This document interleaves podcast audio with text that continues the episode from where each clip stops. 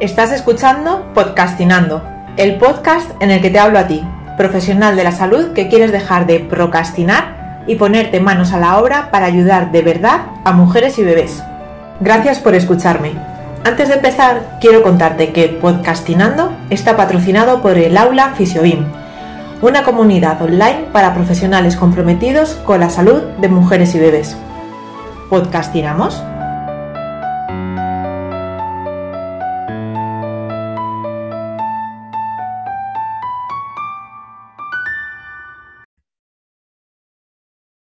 Muy buenas, te doy la bienvenida a un nuevo episodio de Podcastinando, el podcast para profesionales de la salud que quieren dejar de procrastinar y lanzarse manos a la obra. Seguimos en una serie de entrevistas con compañeras, con profesionales súper inspiradoras que tienen una gran trayectoria de, de superación y bueno, pues muchas experiencias tanto como fisioterapeuta en este caso como, emprendedora también y en unas circunstancias, pues bueno, pues cada una tenemos nuestras circunstancias y, de ello salen muchos aprendizajes. Así que os presento a Laura Pérez, que a lo largo de los próximos minutos vamos a estar compartiendo con ella muchas reflexiones. Bienvenida, Laura, ¿qué tal estás? Muy bien, muchas gracias Lorena por tu invitación. Encantada de compartir este espacio contigo. Bueno, pues antes de nada, me gustaría que te conociesen un poco más los oyentes de Podcastinando, que nos cuentes quién eres, a qué te dedicas, a qué tipo de pacientes ayudas a través de, tu, de la fisioterapia, etc. Pues sí, soy fisioterapeuta y, mm, bueno, en, 2000 ah, ah, terminé mi, carrera en Málaga en el 99, ya, ya llovió mucho y en el 2011, 2012 me especialicé en, en peliperineología, allí en la Universidad de Toledo. Eh, y luego, bueno, yo estaba en ese momento, me, me, vine en 2008 aquí a Suiza y, y me regresé después del máster. Entonces, eh, bueno, eh, poquito a poco fui dándome cuenta que la fisioterapia como trabajo físico exclusivamente se me quedaba un poquito corta eh, para acompañar eh, sobre todo a mujeres. Luego eh, también en este ámbito acompaño a hombres después de prostatectomía o con dolor pélvico, e incluso a niños, pero sobre todo, sobre todo son mujeres. Em, y bueno, pues entonces decidí meterme un poquito más en el tema em, psicoemocional, cognitivo y, durante dos años estuve estudiando sofrología, que es, mm, bueno, viene a ser un poco así como el mindfulness, una manera de, hacer también un entrenamiento de la conciencia, ¿no? En relación también al cuerpo. Y, más adelante, pues también eh, decidí hacer también en la universidad aquí en Lausanne un, unos estudios eh, sobre una rama de la psicología que es la psicología positiva y, también un poco en el plano más energético, pues a otros temas un poco más terapia de flores de Bach y salutogenesis, que completan un poco mi, mi, manera de abordar eh, situaciones que pueden venirme por algo muy físico, muy disfunciones pélvicas y, luego al mismo tiempo pues, pues hay un contexto detrás que, que da un poco pie a que, a que ese malestar, esa disfunción persista y, tener otras herramientas ¿no? para poder abordarla. Ir más allá, hay una visión muy global también de no solo a nivel físico, sino de la, de la persona y con diferentes enfoques. Y bueno, esto es algo de lo que hablamos mucho en el aula y, y en general en la, en la escuela Fisiobim también, ¿no? En la importancia de abordaje de global, de poder aproximarnos a la persona desde diferentes enfoques y, complementarios también, ¿no? Muchas veces a, la fisioterapia, que es eh, bueno, un abordaje súper súper importante. Comentabas que ahora mismo desempeñas tú, bueno, eh, resides y, trabajas en, Suiza. En Suiza. Y bueno, pues eh, supongo que emprender es un reto en todos los, en todos los lugares, pero ¿nos podrías compartir eso? ¿Cómo llegaste al emprendimiento o cómo el emprendimiento llegó a ti? Y, bueno, pues qué aprendizajes tienes de, emprender en otro país. Bueno, pues em, aquí en Suiza comencé eh, siendo completamente asalariada durante bastante tiempo, Pero en la llegada de mi hijo, de Adrián, que tiene ahora seis años, pues eh, yo pienso que nos pasa mucho, decimos, no, no, pero es que, es que yo necesito tener más libertad horaria, es que yo quiero emplear mi tiempo y poder tener tiempo para la maternidad. Y mm, bueno, en, esas, en, ese tiempo también te conocí a ti, ¿no? Eh, que, también ya llevas eh, un emprendimiento un poquito más, ya un rodaje, y, y yo veía que tenía que, que, tirar un poco por ahí.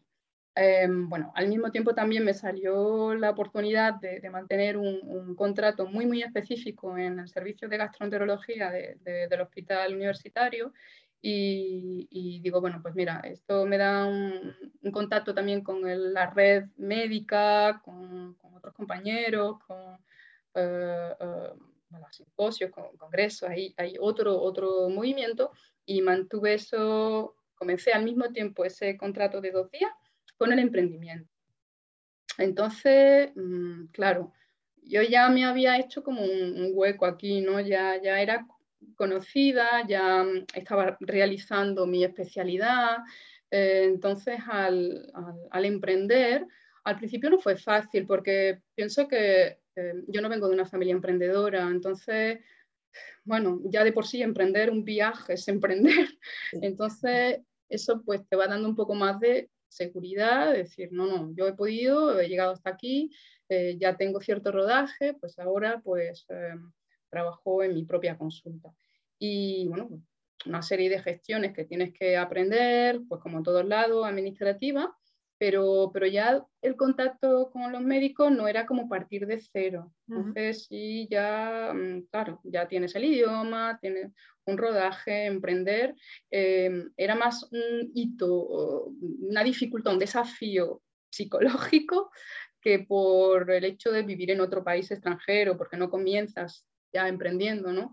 Em, pero era más el desafío de decir, uff, es que ahora soy yo teniendo que, poner toda la carne en el asador y, teniendo que gestionarlo todo al mismo tiempo, ¿no? Eh, eh, maternidad, gestión de una empresa, la publicidad, el, el, el bueno, la asistencia a los pacientes, eh, es, muy complejo, un reto, es un desafío. Sí. muchas veces, como tú dices, pensamos, o bueno, que duda cabe que si tenemos un referente en la familia, ¿no? Como que parece que eso juega a nuestro favor, pero bueno, por la experiencia que hayamos podido tener o por el modelo o, lo que hayamos vivido, ¿no?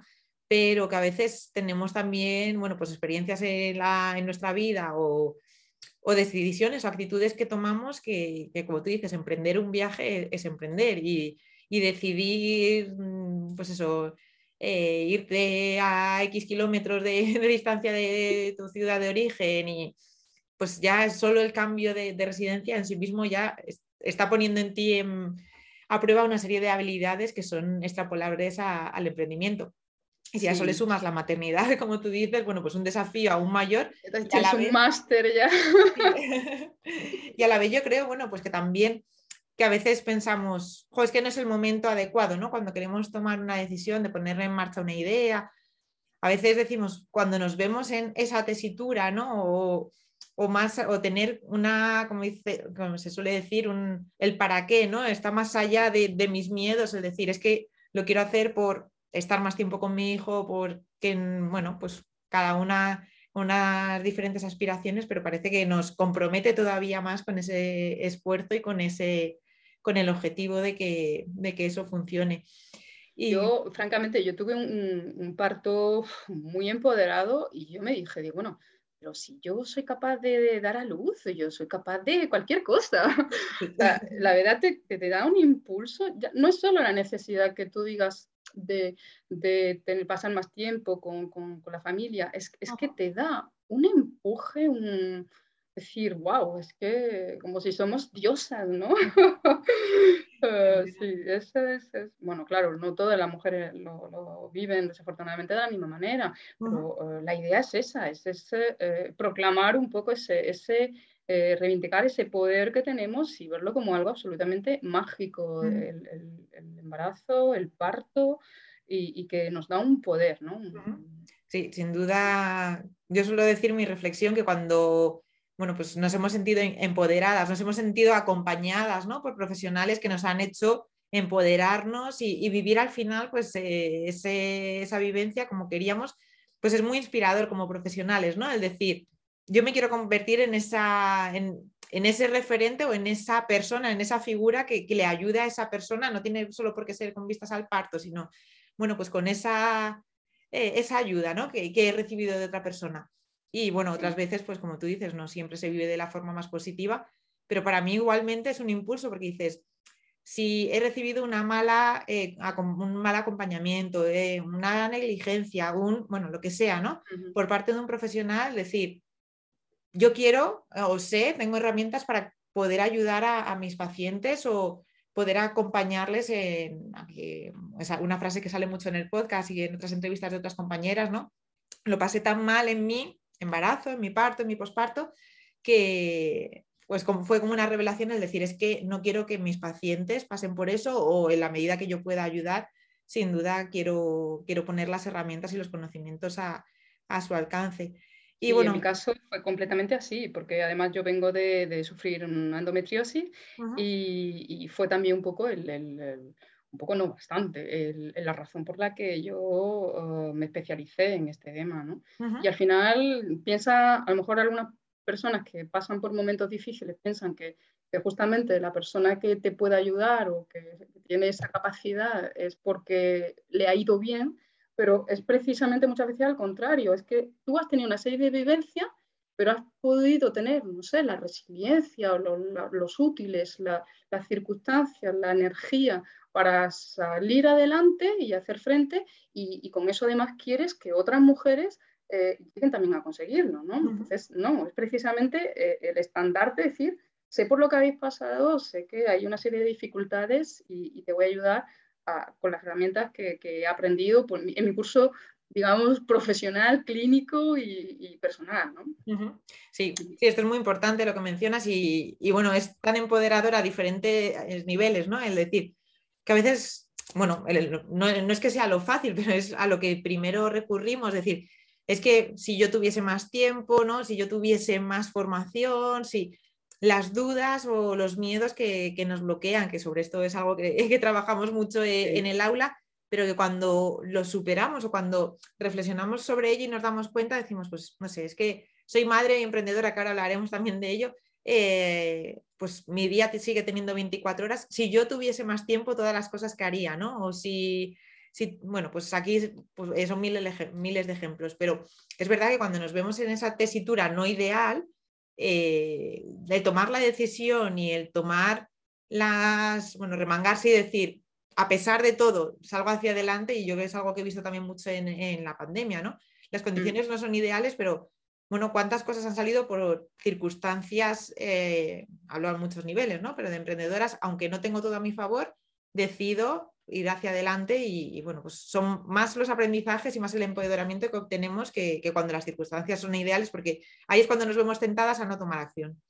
Sí, es una cuestión al final mucho de perspectiva, ¿no? Y, se trata de eso, es decir, sí, las circunstancias pueden ser X eh, o, mm, difíciles, no quiere, no, es que es muy difícil. Sí, sí, yo no te estoy diciendo que, que lo, que vamos a hacer va a ser fácil, a lo mejor es más fácil para otra persona, pero eso no quiere decir que no se vaya a conseguir. Entonces, no es limitante, a lo mejor es difícil, pero no es limitante. Y todo depende, claro, pues la perspectiva, la ayuda. Y es verdad que, en el grupo del aula es, es bueno, para mí ha sido un descubrimiento porque eh, realmente somos un, es un grupo de chicas en las que nos vemos reflejadas la una en la otra, nos implementamos los momentos que, que, realmente la otra también lo necesita, vemos que los miedos que tenemos, cómo la otra persona lo ha solucionado, eh, en el tema del emprendimiento y los temas personales y al final acabas saliendo un poco pues, todo, ¿no? Lo personal y lo profesional es un poco indefectible, ¿no? No, se puede, pero, es muy bueno, encanta. Nos han dicho tantas veces que tenemos que separar lo personal de lo profesional y es que, bueno, pues en algunos aspectos es, es inseparable. Y sí, como decías, en e, el, aula hay tan buen ambiente y es algo que yo repito mucho, el, igual que a los pacientes, o en, si nos referimos a la maternidad, al embarazo, al posparto, mm. les decimos lo importante que es que tengan su tribu de apoyo, pues también los profesionales, nos dediquemos al ámbito que nos dediquemos, necesitamos ver, saber que no estamos solas, que se nos va gran parte de energía, gran parte de motivación y de tiempo, el, bueno, pues estar ahí en espiral negativa, decir, es que pues es que no sé, es que no sé cómo avanzar, es que ya sabía yo, ¿no? Empezamos nuestro discurso negativo con nosotras mismas y el ver, como tú dices, que bueno, pues la conexión, además el, buen ambiente y, la, energía tan buena que hay en e, el, aula, pues es el lugar donde, por supuesto, si necesitamos desahogarnos, nos desahogamos y, también, bueno, pues ayudar a, impulsarnos y, seguir hacia adelante. En tu caso, Laura, ¿qué sientes que es lo que más te impulsa en tu emprendimiento? ¿Qué te ha impulsado a tomar decisiones hasta ahora o con vistas también a futuros proyectos o a futuras eh, decisiones? Em, fíjate lo que voy a decir. Eh, pienso que es, algo relacionado con el corazón o con la intuición más bien, ¿no? Porque como una necesidad siempre de muy pequeñita de superarme a mí misma, sin compararme, sin... Em, siempre como más y más, ¿no? Y más, eh, eh, y esto mm, tengo que comprenderlo para... y, a lo mejor hay puntos, justamente yo soy una persona que la que justamente el, conflicto, entre comillas, es lo que más me ayuda, porque em, me pone en, en, ese punto de, de, inconfort en el que yo, como un átomo, salto. ya es, no, es que aquí yo no, no mi corazón no, no, no llega a un punto en que no, ¿no? y, y, tomo, y tomo parte, ¿no? Tomo acción. Eh, pero claro, bueno, cuando tomas acción muchas veces, eh, la reflexión está detrás durante mucho tiempo, ¿no? Es, ese, es esa necesidad de, de superarte, de, de, que algo tira de ti y, y, que, y, que, te dice, venga, no te preocupes, que, vaya, que, vas, a, vas, a, seguir adelante, que no estás sola, que, que si pueden otras, que y mm, es un poco ah, el motor, el, corazón sin lugar a duda. Eh, claro, que también, pues eso, es un motivo más por el que en este momento me gustaría también emprender en el mundo online, eh, un poco de conexión con, mi raíz eh, en español para em, ese, esa conexión de nuevo con el corazón y poder ayudar a otras mujeres en mi idioma como de nuevo otra sensación, no en este caso a lo mejor de conflicto, de, incomodidad, sino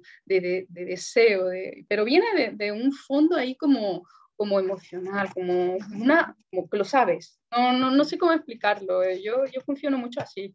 Eh, sí. Qué bueno. Sí, y la verdad que, bueno, que de esto también lo hemos estado trabajando en el aula y de forma individual, el, el sentir que, nuestra ayuda puede ir más allá de nuestras manos y de nuestra consulta y el llegar y, a, cualquier rincón y en tu caso también a otros idiomas, ¿no? Que ahora estás ayudando a pacientes eh, en francés. Francés, sí, sí, sí, en, la zona de Suiza que de habla francesa. Y extrapolarlo también al español, seguro que, que, llegas a muchos más pacientes y de una forma muy, pues eso, mucho más, más directa. Y como mujer, como madre, como emprendedora, Laura, ¿cuáles son los desafíos y cuáles son los grandes aprendizajes en estos últimos años? Bueno, pues em, claro, después de la maternidad tienes una comprensión del del ámbito profesional, de la salud materno-infantil muy diferente. Acoges a la mujer de manera diferente, tienes una comprensión mayor de lo que significa eh, eh, ser madre, eh, las dificultades, acoges a la mamá con el bebé, aunque solo sea la fisioterapia para ella, ¿no? Pero los acoges, que el niño se tiene que cambiar, que se choca, que no pasa nada, los acoges, porque, porque lo importante es que la mamá no, se, no diga, no, no, es que que como estoy con el bebé es que no tengo nadie que me lo cuide, yo me he visto en esa tesitura, entonces comprendo perfectamente, no pasa nada.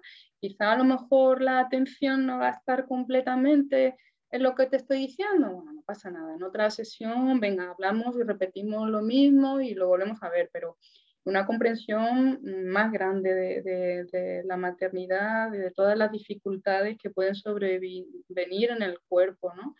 Luego otra cosa también es que, claro, somos multitareas, entonces yo lo veo, yo, los, las fisioterapeutas, los fisioterapeutas en general somos personas con una ansia de conocimiento. Una compañera mía dice, somos bulímicas del conocimiento. me encantó ese término cuando me lo dijiste. Más y más, más formaciones y más. Y, y sí, es cierto que, compaginar tanto, ¿no? El, el ámbito clínico, la, la, parte, en mi caso, pues ya te digo, hospitalaria y la consulta, la maternidad, la familia, a veces nos olvidamos, el reto es no olvidarse de una misma como mujer, individual, individuo, porque em, al final eso va a recaer en nuestra, en nuestra energía. No, podemos enviar un mensaje eh, a mujeres que precisamente en muchas ocasiones vemos que a lo mejor tienen una serie de, problemáticas relacionadas con, yo trato muchísimo mm, eh, dolor en las relaciones íntimas y son, mujeres que están en un estado, como decimos, simpático tónico, con mucha tensión, mucho estrés en permanencia, y, y, tú le estás dando un mensaje de que tienen que relajarse, porque, tú tampoco estás así. Entonces, pienso que en este último tiempo estoy viendo sobre todo la necesidad de decir, mm, yo necesito ese tiempo para mí y realmente cuando yo tramito el mensaje, porque yo lo estoy llevando a la práctica y y porque es más estoy encontrando tiempos para meditar, para reflexionar, para escribir, para bailar, para, para todo eso que, te, que es una fuente de, de, de, energía y de autocuidado, ¿no? De lo que hablamos, ¿no? Es sobre todo ese un poco el reto mm, constante. Sí, es un desafío eh, y en diferentes etapas de, de, la crianza de nuestros peques y en diferentes momentos también de, de nuestro emprendimiento, pues es, eh, siempre está ahí, ¿verdad? Que a veces pensamos, bueno, cuando llegue a este punto ya estaré superado. Y es igual que en la crianza, cuando pasamos de, las primeras malas noches, llega otro, los dos años las rabietas y siempre tenemos desafíos constantes. En el emprendimiento acaba siendo igual y, bueno, pues eh, la habilidad ¿no? o la capacidad de manejarlo todo, de gestionar no solo el tiempo, sino la, energía y, como tú dices, el enfoque y, el dar más espacio al autocuidado es algo súper súper importante. Y Laura, con vistas a un futuro, eh, algún, bueno, sé que hay muchos proyectos en mente, pero ¿alguno que te apetezca compartir? Pues, pues en el momento voy a darme prioridad a mí, al autocuidado, al tiempo para mí, al tiempo para retomar mis, eh, una fuente de, creatividad que tengo que estaba un poco así como dormida o dejada de lado, escribir, y, todo eso se va a ver reflejado seguramente en, la página web que estoy creando con una, profesional. Eh, será en español, eh, incluirá pues todo ese proceso um, y el enfoque desde el que yo trabajo con mis diferentes herramientas, eh, mis diferentes maneras de, abordar la, la, mujer o sus, etapas de, la vida. Y, habrá un blog que me sirva a mí también para poder eso, expresar todos esos puntos que, que me parecen tan interesantes en relación pues, al sistema nervioso autónomo, todo lo que es inconsciente, cómo eso se refleja en el cuerpo y, ese autocuidado, esa autocompasión que tendríamos que tener por nosotras mismas para, para, ponernos en el centro, para amarnos realmente nosotras primero. Y, y, desde ese punto creo que se va a crear algo así muy, muy chulo que podré llevar a España, eh, más mm, virtual o más físico ya se irá viendo, eh, pero muy bien y sobre todo con colaboraciones. Me encantaría poquito a poco em, salir un poco eso de, mi cueva, como ya te he dicho en algunos momentos, un poco esta cueva en la que yo estoy, eh, un poco mágica, pero que, que me, cuesta, me cuesta salir y, em, compartir más, compartir más sin, sin miedo. Sin, me gustaría mucho colaborar con otras mujeres que estoy encontrando que soy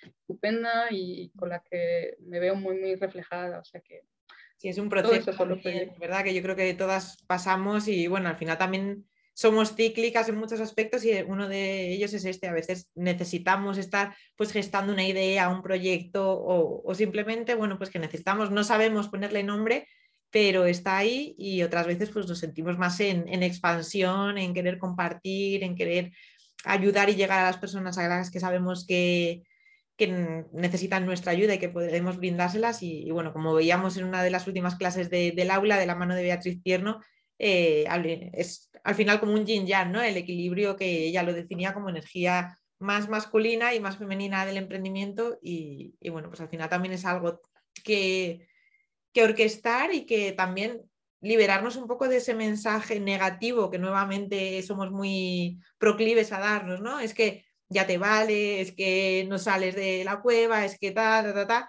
Y, realmente, bueno, pues es que es una fase más y, para salir primero necesitamos esa, esa seguridad y, bueno, pues recurrir también a, lo que o a quien nos dé esa seguridad para, poder eh, abrirnos. Laura, ¿una faceta tuya como emprendedora de la que estés orgullosa? Mm. A ver es más difícil de contestar, ¿verdad? Ser yo misma en la consulta, ser yo misma y, mm, y, dar, darlo todo. Cuando estoy con la persona, em, muchas veces digo, ay, lo que estoy diciendo, qué interesante, tengo que escribirlo, porque... y luego, luego, no me acuerdo. es como que ha venido y, se ha sembrado en, la mente de la otra persona, y, pero, pero luego no. Entonces, eh, eh, yo estoy completamente em, en enfocada cuando estoy con un paciente. Luego también mm, he aprendido a decir no. Qué bueno. Decir no a horarios que antes, eh, al principio, lógicamente de emprender, pues nos damos a veces una elasticidad eh, que al final es un poco el contrario de lo que queríamos, porque queríamos estar más con nuestros hijos, ¿no? pero, pero al final es, no, es que, es que mi horario es hasta aquí. claro, luego, pues mi hijo pues se acuesta pronto y no.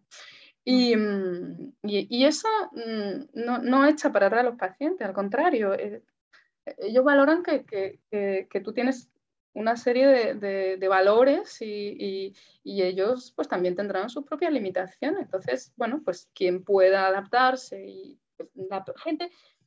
Y otra cosa que he aprendido que la gente que tiene que venir a ti, porque, porque es la que tiene que verte a ti o tú tienes que, ayudarle a ella, van a venir. Entonces, hay como una especie, al final, como, como una sintonía que, ocurre entre lo que llega y lo que tú puedes aportar, ¿no? Y, mm, Mm. Y eso, poner límites, ah, em, que soy capaz, que, que afianzarme en, decir que yo lo que quiero es ayudar a otras personas. Es, esto. Y, bueno, y emprender.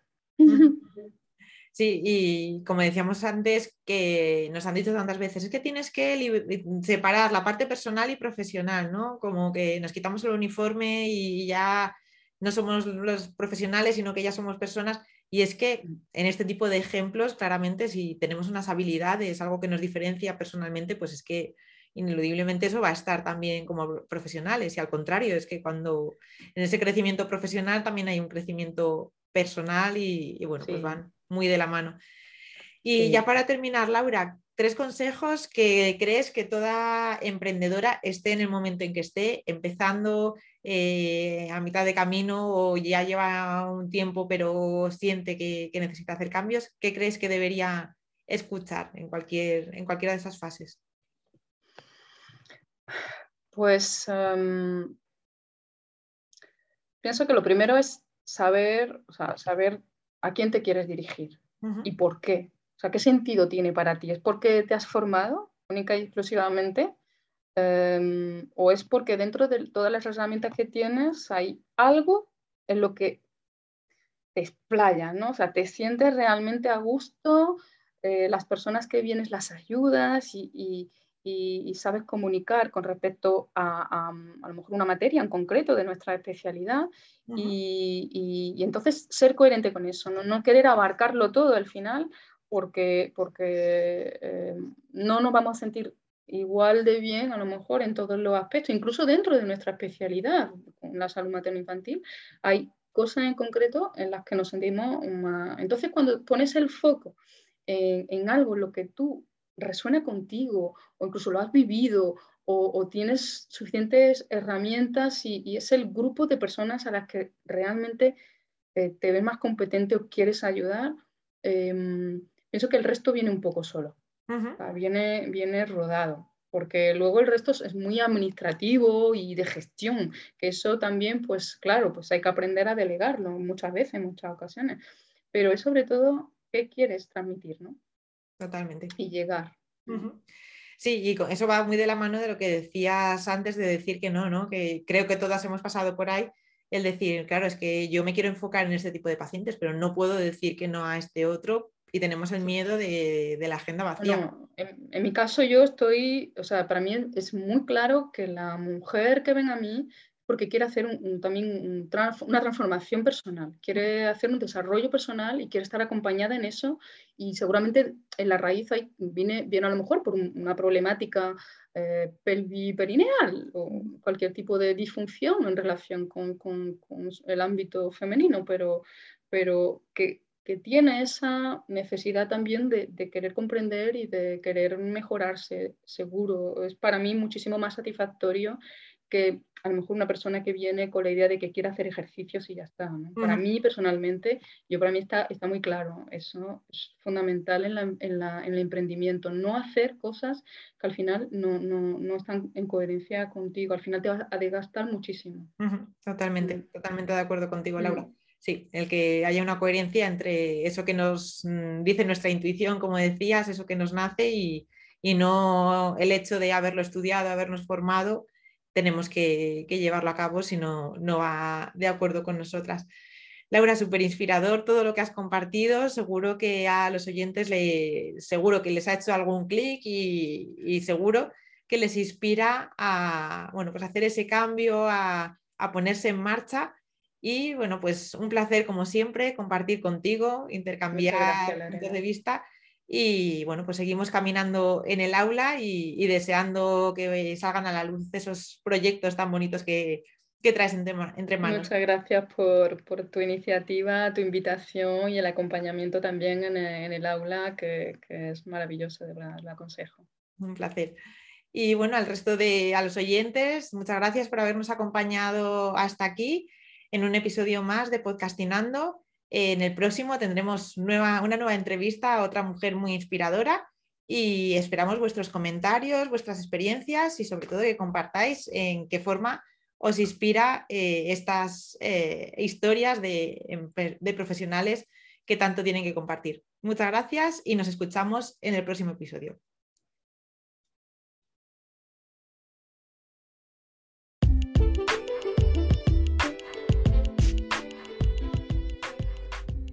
Confío en que este episodio te haya resultado de gran ayuda, no solo inspirador, sino el impulso para pasar a la acción, para plantearte el paso a paso de todo lo que ocurre más allá de tu camilla antes de que ese paciente llegue realmente a ser tu paciente y que te pongas manos a la obra. Y si necesitas ayuda para que ese paso a paso no sea una pérdida de tiempo, para que no sea un agujero negro de horas donde pasas dudando de si has utilizado la letra correcta, la tipografía, el color, etcétera, sino que de verdad confíes en ti y puedas hacer llegar tu ayuda lo antes posible a aquellas personas que lo están necesitando, podemos ayudarte en el aula.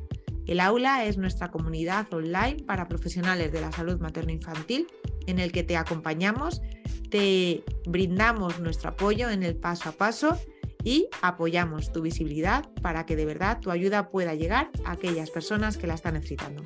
Gracias por escucharme y te espero en el siguiente episodio de Podcastinando, el podcast de los profesionales de la salud que quieren dejar de procrastinar y ponerse manos a la obra.